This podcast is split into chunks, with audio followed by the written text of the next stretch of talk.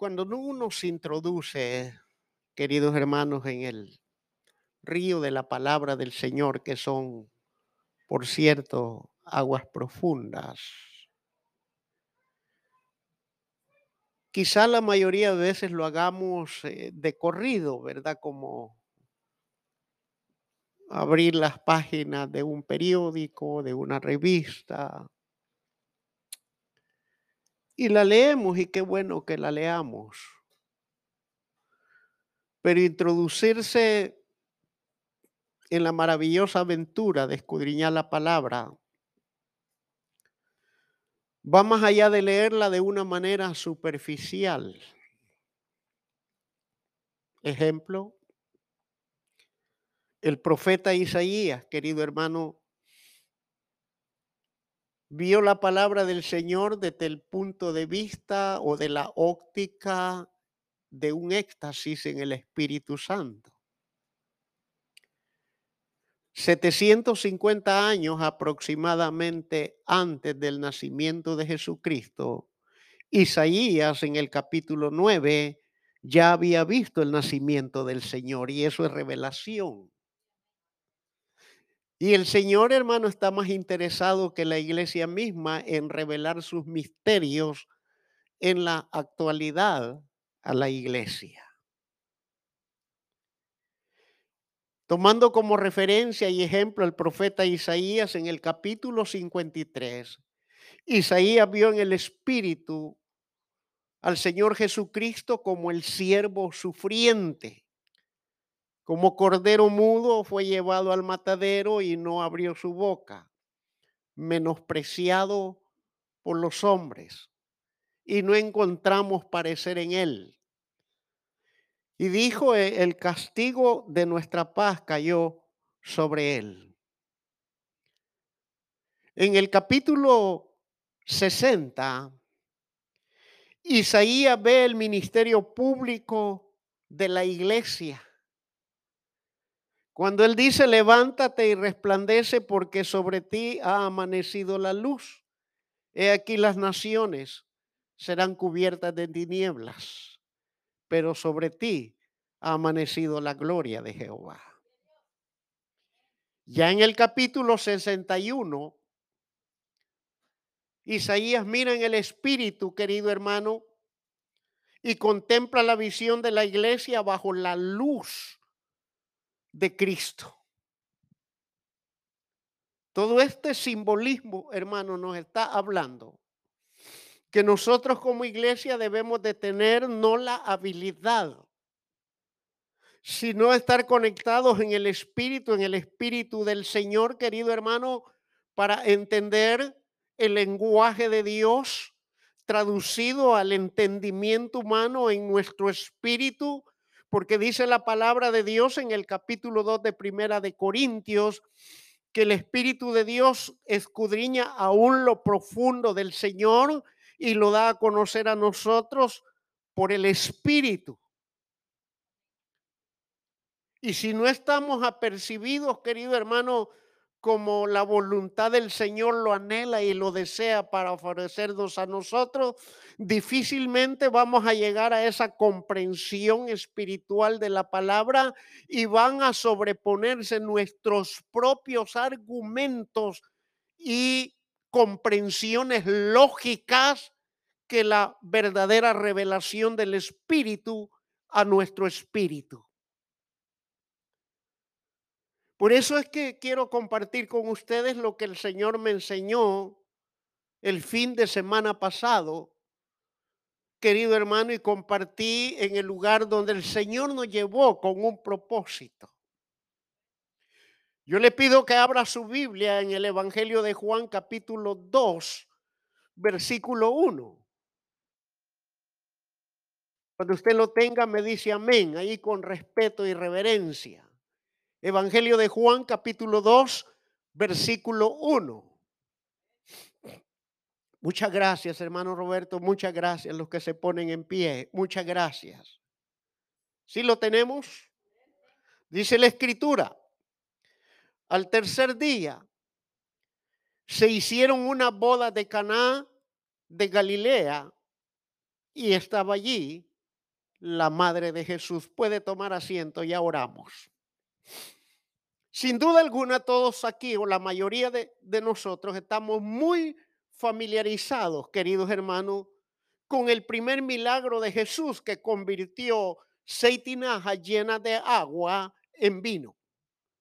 Porque había una vergüenza pública que se venía sobre aquellos festejados que habían contraído eh, nupcias, hermano, de que el vino se les había terminado y el vino en aquel tiempo era una bebida muy esencial en todo tipo de festejo. En el Medio Oriente el vino es una bebida natural porque es extraída, querido hermano, de la fruta, de la uva, de la vid. Y por eso es que el Señor estableció lagares. El lagar en el Antiguo Testamento era un tipo de pila, por decirlo de esta manera, donde alguien estaba allí, hermano, por turnos eh, pisoteando aquel fruto para extraer el vino nuevo, el jugo nuevo. Por eso es que el día de Pentecostés aquel grupo de curiosos cuando fueron embestidos del poder de lo alto, dijeron, esto están llenos de mosto. El mosto es un tipo de vino nuevo y dice la palabra del Señor que Él no puede derramar vino nuevo en odre viejo. Entonces la iglesia tiene que aprender a renovarse por el poder de la palabra, renovando nuestros pensamientos en Cristo Jesús. ¿Para qué? Para que seamos odres nuevos y el Señor pueda derramar vino nuevo, el mosto, el mosto en tipo de especie de vino dulce, vino nuevo, que era agradable al paladar de aquel que lo tomaba. Si está aquí, ¿verdad? O ya se me durmió. Yo le voy a dar un consejo para que no se duerma, venga temprano y tome cafecito con donas. Entonces, todos estamos familiarizados pero oiga bien, no nos vamos a detener en el milagro porque todos sabemos eso. Dice la Biblia que habían unas bodas en Caná de Galilea. La palabra clave aquí es Caná. Porque la palabra Caná en el original hebreo bíblico significa caña o carrizal. Óigase bien. Moisés fue elevado, querido hermano, y comenzó su ministerio en medio del carrizal. Éxodo, capítulo 2, verso 5, oiga lo que dice. Y la hija de Faraón descendió a lavarse al río.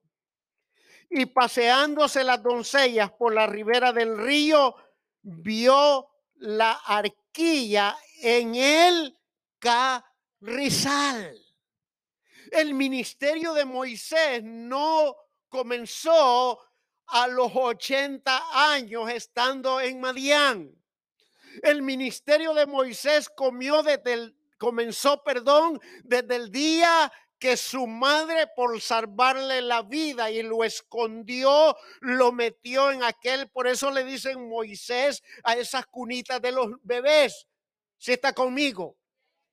Y dice que la cafalateó con brea y la dejó ir en el río y la hija de Faraón lo vio en medio de donde? De un carrizal. Allí comenzó el ministerio público de Moisés. Y en medio del carrizal Moisés fue exaltado, pero primero tuvo que pasar 40 años en Egipto y luego pasó otros 40 años en el desierto donde llegó su suegro Jetro en Madián y luego otros 40 años de nuevo para sacar a Israel de Egipto que simboliza el mundo y conducirlo a la tierra prometida. Moisés comenzó su ministerio, querido hermano, en medio de un carrizal. Sí. Entonces, querido hermano, cuando la Biblia habla que Jesús llegó a la boda de Caná, caña o carrizal, querido hermano, nos está marcando el presagio del final del ministerio público de Cristo. No fue una casualidad que Jesús llegara invitado a esa boda en ese lugar de Caná. Por favor, no pierda de vista el significado de caná, caña o carrizal. Y ahorita le explico por qué. Mateo 27, 29, por favor. Mateo 27, 29. Oiga lo que dice la palabra del Señor. Alabado sea el Señor. Si lo tiene Mateo 27, 29, ahí sentadito, dice, y pusieron sobre su cabeza una corona tejida de espinas. Y oiga bien, y una caña, oiga, y una caña en su mano derecha. Qué casualidad que en la mano derecha. Dice la Biblia que el Hijo está sentado a dónde? A la derecha, la diestra es la derecha y la derecha es símbolo de autoridad. A Jesús, querido hermano, sus aborrecedores y burladores, porque sigue diciendo Mateo 27, 29, e hincándolo de rodillas delante de él, le escarnaban diciendo, salve rey de los judíos, se burlaban de él. Pero no fue una casualidad que estos hombres pusieran esa caña en su mano derecha. El hecho que esos burladores representativos de Satanás y de las fuerzas del mal pusieran esa caña en su mano derecha, el simbolismo de torcer la autoridad. Y déjeme decirle que Satanás sigue intentando torcer, torcer la autoridad que le ha sido delegada a través de Jesucristo. Usted no me está entendiendo, hermano. Yo sé que usted nunca había visto esto de esta manera. ¿Y sabe por qué le digo que pusieron la caña, el símbolo de torcer la autoridad de Cristo? Porque el Salmo 109, 6 dice, del 109, 6, 7 y 8, dice lo siguiente. Pon sobre el impío y Satanás esté, oiga, ¿a dónde? A su diestra. ¿Qué va a estar haciendo Satanás a la diestra del impío? ¿Qué cree que va a estar haciendo? Torciendo la autoridad. ¿Usted cree que todas esas leyes de los diferentes gobernantes de las naciones vienen por ocurrencia y por pensamiento? Es la obra oscura satánica torciendo la autoridad que Dios ha delegado sobre el hombre para que todas las leyes promulgadas que van en contra, querido hermano, de la moral de Dios, se tuerza todo sobre la humanidad, sobre la faz de la tierra. Significa que Satanás usa a los gobernantes de la tierra para torcer la autoridad que les ha delegado. Por eso el apóstol Pablo recomienda a la iglesia que la iglesia debe levantar manos santas sin iras y sin contienda, y que oren por todos los hombres en todo lugar, y especialmente por los que están en eminencia, para que podamos vivir quieta y reposadamente. Pero ¿qué es lo que hace la iglesia? ¿Qué es lo que hace? Criticar a la autoridad. Y son los más inteligentes. Son los que se la llevan de sabiondos en lugar de criticar a la autoridad, dobla rodillas por la autoridad. Ah, está, ¿Qué es lo que hace la iglesia? Poner el dedo más grande sobre la autoridad. Cuando Dios nos manda a orar por ellos y a sujetarnos a ellos, aún a los difíciles de soportar. ¿Cuántos dicen amén a eso? No, pastor, eso no va conmigo, eso es para otros. Eso quitémoslo de la Biblia. ¿Se está dando cuenta? Y el versículo 7 del Salmo 109 dice, cuando fuere juzgado, salga culpable y su oración sea pecado. Y el verso 8, sean sus días pocos y tome otro su oficio. El salmista no se estaba dando cuenta en ese momento que estaba profetizando la traición de Judas. ¿Quién estaba a la diestra de Judas? Satanás, porque el verso 6 dice, pon sobre el impío y Satanás a su diestra. Cuando le pusieron la caña en la mano derecha, Satanás quería que nuestro rey y redentor torciera la autoridad que el Padre le había dado en ese momento. En una ocasión llegaron los hijos del trueno y le dijeron, Padre, si quieres que oremos para que caiga fuego del cielo y consuma a estos pecadores. Y la respuesta del Señor les dijo, ay, mis hijitos, no han aprendido nada. Han estado casi tres años conmigo y todavía la carne, el hombre viejo, la ira del hombre, dice Santiago no obra la justicia de Dios. Escudriñen dentro de ustedes qué espíritu os mueve. ¿Sí estamos aprendiendo? ¿Se está dando cuenta? Lo que voy a decir no lleva dedicatoria, por favor. Yo lo aprendí de uno de mis queridos pastores. hermano, lo que voy a decir no lleva dedicatoria ya salvaguardándose porque el enemigo, ay, por mí lo dijo. Mejor. Y venga, hermana Sabina, me va a hacer un favor. Denle un micrófono a la hermana, yo no le quiero dar este porque está activo este. Suba aquí al altar, hermanito. No enciende esta cosa. Alguien me ayuda aquí. Ese está vivo. Lo que voy a decir, hermano, para que quede constancia, no lleva dedicatoria. Todos sabemos aquí que enero fue mes de primicia, ¿verdad? Y gracias, San Juanita. Podemos seguir dando primicias, pero eso es voluntario. Así es, amén. Pero alguien se me acercó a mí y me dijo, pastor, ¿para qué sirven las primicias? Pero el tono de la pregunta llevaba como quien dice, son para usted, pastor. y por eso le llamé, explíquele a la iglesia para qué son las primicias. Bueno, pues como todo lo que ingresa, ¿verdad? Bueno, las primicias es lo primordial, lo principal que el Señor nos da. Puede ser, obviamente, su trabajo, su tiempo. Hay muchas formas de dar primicias. Pero el dinero en esta iglesia, todos lo saben, el pastor ha sido muy claro, es para sostener esta iglesia, este ministerio, sus ofrendas ayudan a misiones, sus ofrendas ayudan a proveer todo lo que es necesario en esta casa, lo que hace falta, ¿verdad? Lo básico, todos los platos, vasos, etcétera. La iglesia lo compra. sus aportaciones es para eso.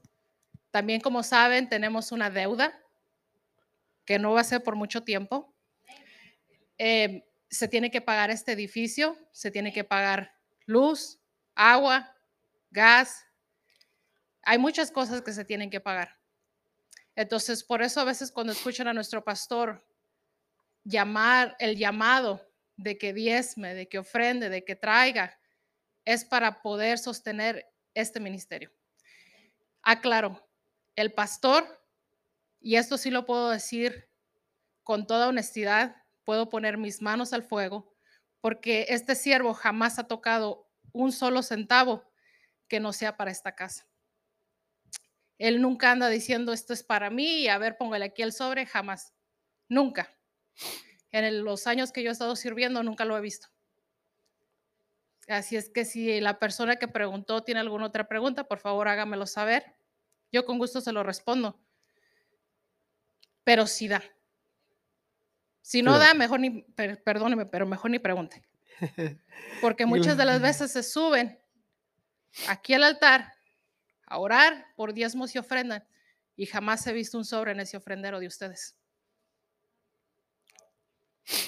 Gloria Es la verdad. Señor. Gracias. Por eso les dije, subieron a la equivocada. Perdón, pastor. Gracias, hermano. Entonces, hermano, es para nada más que quede constancia, ¿verdad? A mí no me ofendió la pregunta, pero sentí necesario. Va a llegar el momento en de aclarar esto a todo el pleno. Y este es el momento. Entonces, querido hermano, no fue una casualidad que al Señor le pusieran esa caña en su mano derecha. Todo pensamiento, toda decisión que vaya. Por eso es que el apóstol Pablo dice, derribando todo argumento y toda activez que se levanta en contra del conocimiento de Dios. Dios, el enemigo, perdón, va a querer venir y va a querer torcer la autoridad que Él te ha dado, querido hermano, de miles maneras. Y probablemente no te das cuenta. Por eso es que el Señor trae este conocimiento, trae esta revelación a tiempo y fuera de tiempo. Por si usted y yo hemos torcido la autoridad de Dios, este es el momento de enmendarla y volver al camino correcto. Porque Dios es amor, querido hermano. No fue casualidad. Entonces quedamos determinados que no fue casualidad porque el enemigo quería torcer la autoridad, hermano, que le fue delegada a él, pero no pudo. Él había desestimado que se estaba enfrentando en calidad de hombre, no de Dios, ante uno que dice la escritura que fue tentado en todo, pero no pecó. Por eso es que Él se compadece de nuestras debilidades, porque Él nos conoce. Y bendito y alabado sea el Señor, que tenemos un sumo sacerdote que intercede por nosotros y nos defiende. Ah, segunda cosa, Mateo 27, 30. Oiga, y escupiéndole, tomaban la caña y le golpeaban en la cabeza. Ah.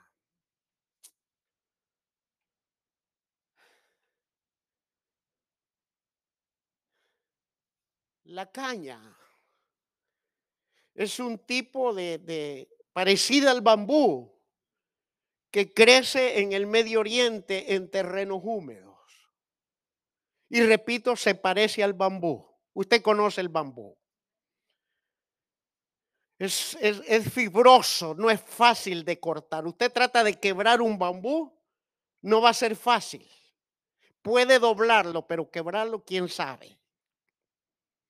Y con ese tipo de caña le golpeaban la cabeza a nuestro redentor. Esto tiene que ver en el área de los pensamientos. Porque al golpear la cabeza de alguien, un fuerte golpe, ¿qué pasa? Si no, pregúntele al hermano Saúl. Sí, de veras. ¿Qué pasa con los boxeadores cuando les golpean y, y los noquean? Les dan en el sentido. Quedan aturdidos. No tienen dirección ni mucho menos pensamientos claros. ¿Se está dando cuenta? Y el Señor le daban en la cabeza con la caña. No fue casualidad golpear la cabeza de nuestro Señor con esa caña. El simbolismo de torcer los pensamientos de la iglesia. Proverbios capítulo 15, verso 22. Oiga lo que dice. Esto agárrelo, hermano. Dice, los pensamientos son frustrados donde no hay consejo. Hablando de este consejo. Cuando la iglesia no se apoya en este consejo, todos sus pensamientos van a ser frustrados y tomará decisiones erróneas, equívocas en base a esa frustración que tiene en su propia mente. ¿Se está dando cuenta? ¿Conoce usted a alguien que ha tomado pensamientos correctos aturdido de su mente por un golpe? Yo no conozco a ninguno. Es más, la historia nos declara que algunos que han practicado el boxeo de tanto golpe en su cerebro han terminado todos aturdidos y con temblores continuos, ¿sí o no? Así que si no quieres terminar así, querido esposo de tu dama, de tu mujer, quítale las cacerolas a la mano. Dicho sea de paso, hay un seminario abierto para toda la iglesia, preparado por nuestro hermano Roberto, cómo presentar el plan. Bueno sería que viniéramos. Y todos los varones estamos convocados en especial. No dejes que el enemigo tuerce tus pensamientos. Ah, yo tengo 20 años de cristiano, ya sé cómo presentar el plan. Qué bueno que sepas. Qué bueno que sepas, pero desarrolla un espíritu enseñable, un espíritu sencillo. ¿Te das cuenta, querido hermano? Los pensamientos son frustrados donde no hay consejo. Y Proverbios 15, 26 dice, abominación a Jehová son los pensamientos del malo. Y el resultado de pensamientos torcidos por falta de consejo y de pensamientos malos, lo encontramos en Proverbios 23, 7, porque cuál es su pensamiento en su corazón, tal es él. Quiere ver el fruto de un cristiano, mírale sus acciones. Cómo decide hacer las cosas. Porque la Biblia dice de sobra, por sus frutos. ¿Cómo es posible que tú te pares aquí a ministrar y hablar, pero no le crees a Dios en dar? ¿Estás aquí? ¿Estás aquí? Si tú estás haciendo eso, es un cristiano de boca. Eres cristiano del diente al labio, pero no te has convertido. Porque no le estás creyendo a Dios en la bendición y en la obediencia que Él te tiene para derramar sobre tu casa para que sobre y abunde. Si está aquí, Usted no tiene autoridad moral ni mucho menos espiritual para venir al altar, querido hermano, y exhortar y animar si usted no lo hace. I'm sorry for you. Todavía el hombre viejo carnal está predominando en su corazón y en sus pensamientos, aunque usted no lo crea. El enemigo ha torcido sus pensamientos en esa área. ¿Por qué? Porque falta el consejo de la palabra del Señor. Y por eso dice el Señor, por sus frutos los.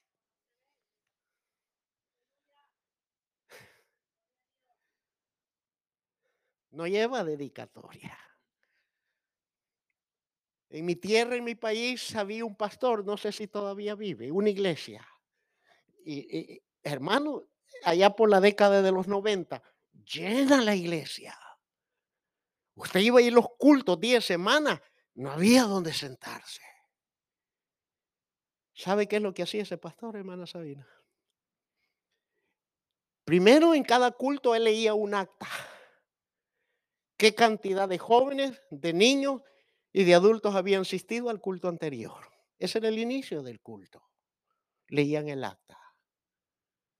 Segundo, a la entrada había un cuadro donde anunciaba y ahí estaban todos los nombres de los hermanos que no diezmaban. De veras, hermano Saúl.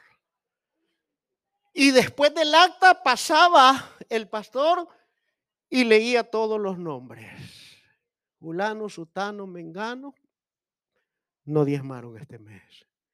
Por lo tanto, no tienen privilegio. Públicamente, hermano. Y llena la iglesia.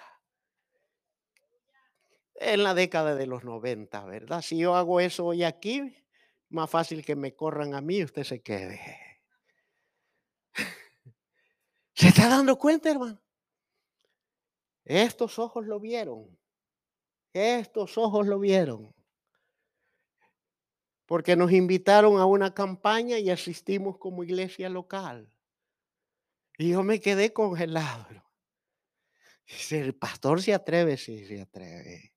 Entonces, querido hermano, el que le golpeara la cabeza al Señor con esa caña es simbolismo de torcer los pensamientos. Porque cuando los pensamientos son torcidos, son cautivados. Las emociones lo son y cuando los pensamientos y las emociones son, también lo es la voluntad. Por eso es que dice la Biblia, tal es el pensamiento del hombre, tal es él. Tal es él. ¿Cuántos tales hay aquí? que el Señor nos libre. Mateo 27, 48. No, no te apures, hermano. Te apures. A mí mis hijos, papá, que usted mucho se tarda. Y un día Dios que tienen razón mis hijos. Es que la palabra es la palabra. Obviamente no vamos a predicar dos horas, ¿verdad? Pedagógicamente y psicológicamente está estudiado que el ser humano percibe lo que escucha aproximadamente entre 40 y 45 minutos. Toman como parte un minuto por la edad del ser humano. Y esto apréndanlo los que predican acá. El predicador cuando se presenta tiene que observar el auditorio y mentalmente tiene que hacer un balance. Ah, aquel hermano, eh, digo esto como ejemplo, hermano Roberto. Ah, el hermano Roberto tiene 70. Yo sé que no los tiene, ¿verdad? Digo esto como ejemplo. Allá Marcelo tiene 30. 70 y 30. 100, ¿verdad? Dividido entre dos. Ah, pero aquí Luis tiene 20. Ah, son 120, ¿verdad? Sumado la edades son 120. Dividido entre 3, vayan los matemáticos. 120 entre 3, usa su calculadora ahí. Ah, 40, ¿se da cuenta? Nos da un promedio. Entonces los predicadores tienen que ser ágiles mentalmente.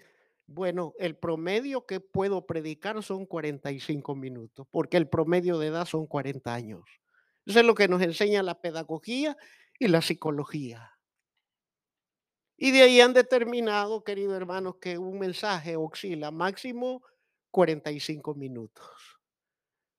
Y lo he dicho esto y lo repito, como dijo un predicador, dijo, 45 minutos es el Espíritu Santo hablando. Cuando es una hora y más es el hombre hablando. Cuando es hora y media es el burro hablando. Así que yo no sé quién le está hablando hoy. Entonces, querido hermano, vayamos a Mateo 27, 48. Oiga bien. Mateo 27, 48. Dice, y al instante, corriendo uno de ellos, tomó una esponja y le empapó vinagre, poniéndola en una caña, le dio a beber. Qué casualidad, querido hermano, que el enemigo intentó torcer la autoridad. Qué casualidad que el enemigo intentó torcer los pensamientos. Y como no pudo, hoy intentó torcer las palabras del Señor. Porque el vinagre en aquel tiempo lo ocupaban como un sedante para sanar heridas. Era un tipo de, de anestésico local. ¿Se da cuenta hoy?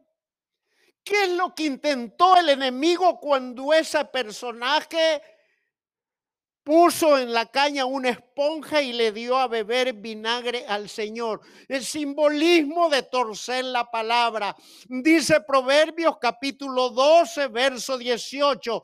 Hay hombres cuyas palabras son como golpes de espada.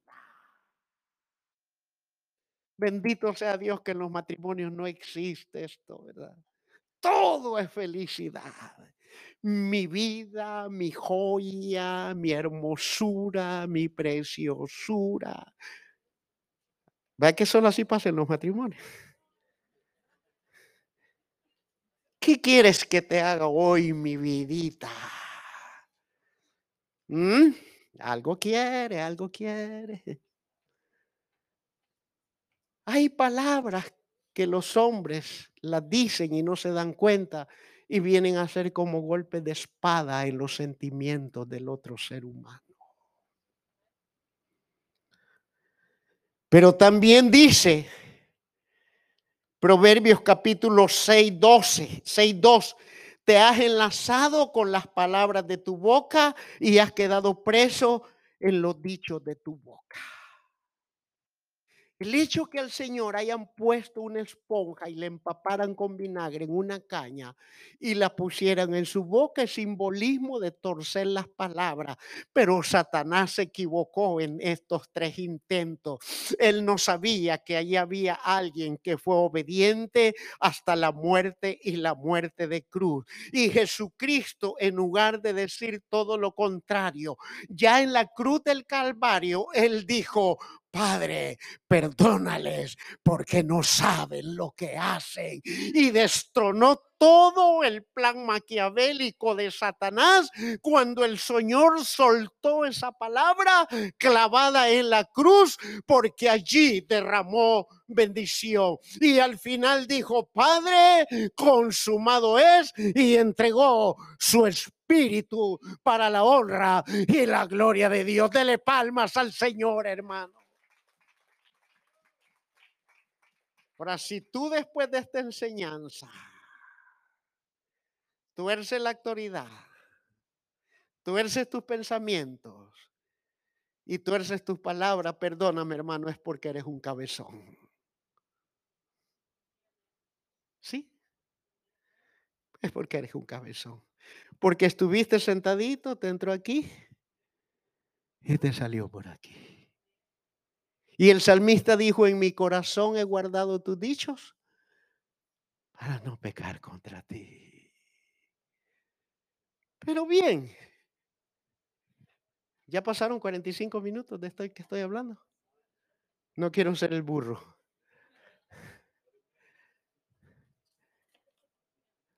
Rápidamente, ¿qué tiene que ver todo esto con la iglesia? Hasta aquí vamos bien, ¿verdad? ¿Verdad que no sabían esto? ¿Verdad que no lo sabían? es que Dios está revelando cosas a la iglesia. Pero para eso, ay hermano, tienes que dejar la TV. Tienes que dejar la cama. Los días de shopping. Porque para todo hay tiempo. Tienes que organizar tu tiempo de otra manera, pues. Mire, ayer yo me gocé, hermano, yo conté al menos 20 y algo de mujeres, pero también conté las que faltaran. Y desde aquí se las puedo decir por nombre, pero no lo voy a hacer. De ver ese espíritu comunitario de unidad, de ver esa fuerza poderosa de acuerdo de la iglesia. No, no piensen que la hermana Mari lo hizo lo hizo Él. Y de ver que unas hacían una, otras, eh, pues, sé que ya me dejaron como nido de gallinero allá atrás. Yo ya soy más que seguro que tengo que venir a arreglar. Pero no importa. El resultado es el que importa. De ver que todas, y que yo y mi esposa pudimos retirarnos y no nos retiramos por flojos, sino porque yo me sentía mal. No estaba indispuesto. Pero le dije a mi esposa, por fin, podemos confiar que todo en la iglesia está saliendo bien. Y yo espero que cada cosa que se haga, abro un paréntesis, mandé un mensaje colectivo a la mayoría de matrimonios, yo no sé si se me quedó fuera alguno. ¿Cuántos recibieron ese mensaje? Ah, pero fíjense que solamente uno me dijo presente.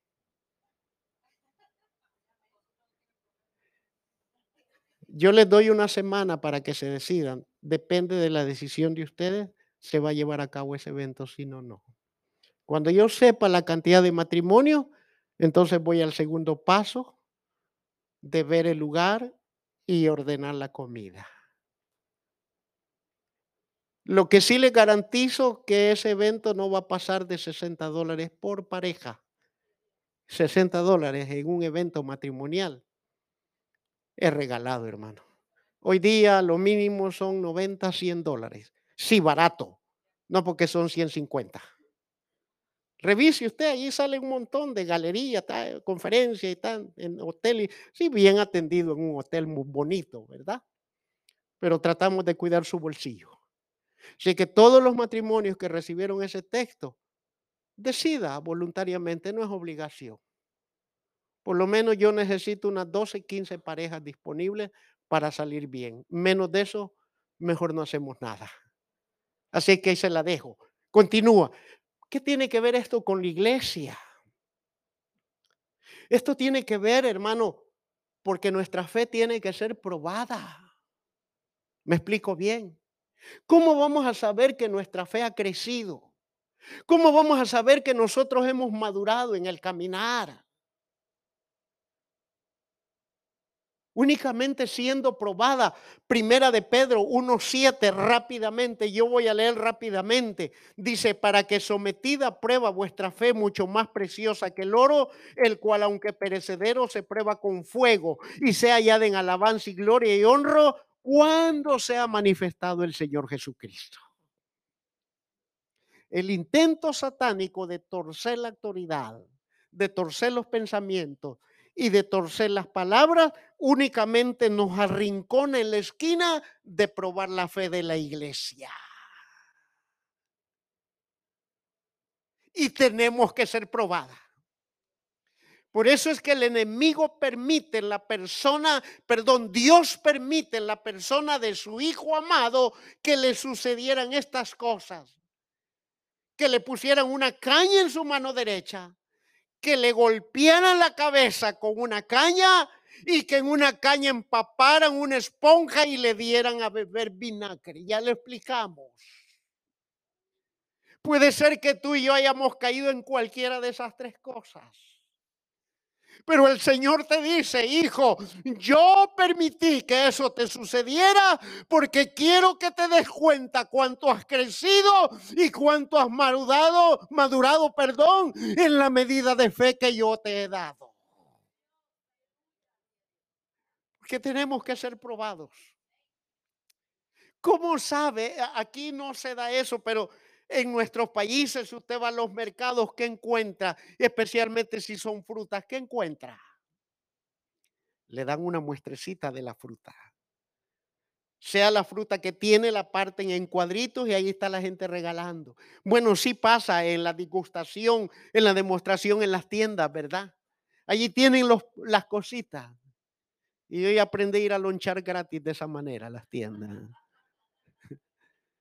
para que usted pruebe y compre. Usted y yo tenemos que ser probados como por fuego. Si el oro, que es un metal preciado hoy en día y valioso, es sometido al horno de Dios, ¿cuánta más nuestra fe? Por eso, dice querido hermano, ahora, ¿Con qué propósito nuestra fe va a ser probada? Hechos 14, 22. Y con esto concluyo. Hechos 14, 22. Confirmando los ánimos de los discípulos y exhortándoles a que permanecieran en la fe, diciéndoles, es necesario que a través de muchas tribulaciones entremos en el reino Dios. Los caminos oscuros del Evangelio no son una casualidad. Son métodos que Dios utiliza para probar nuestra fe. Porque en medio de la tribulación, si tenemos fe, vamos a glorificar al Señor, querido hermano, y vamos a continuar.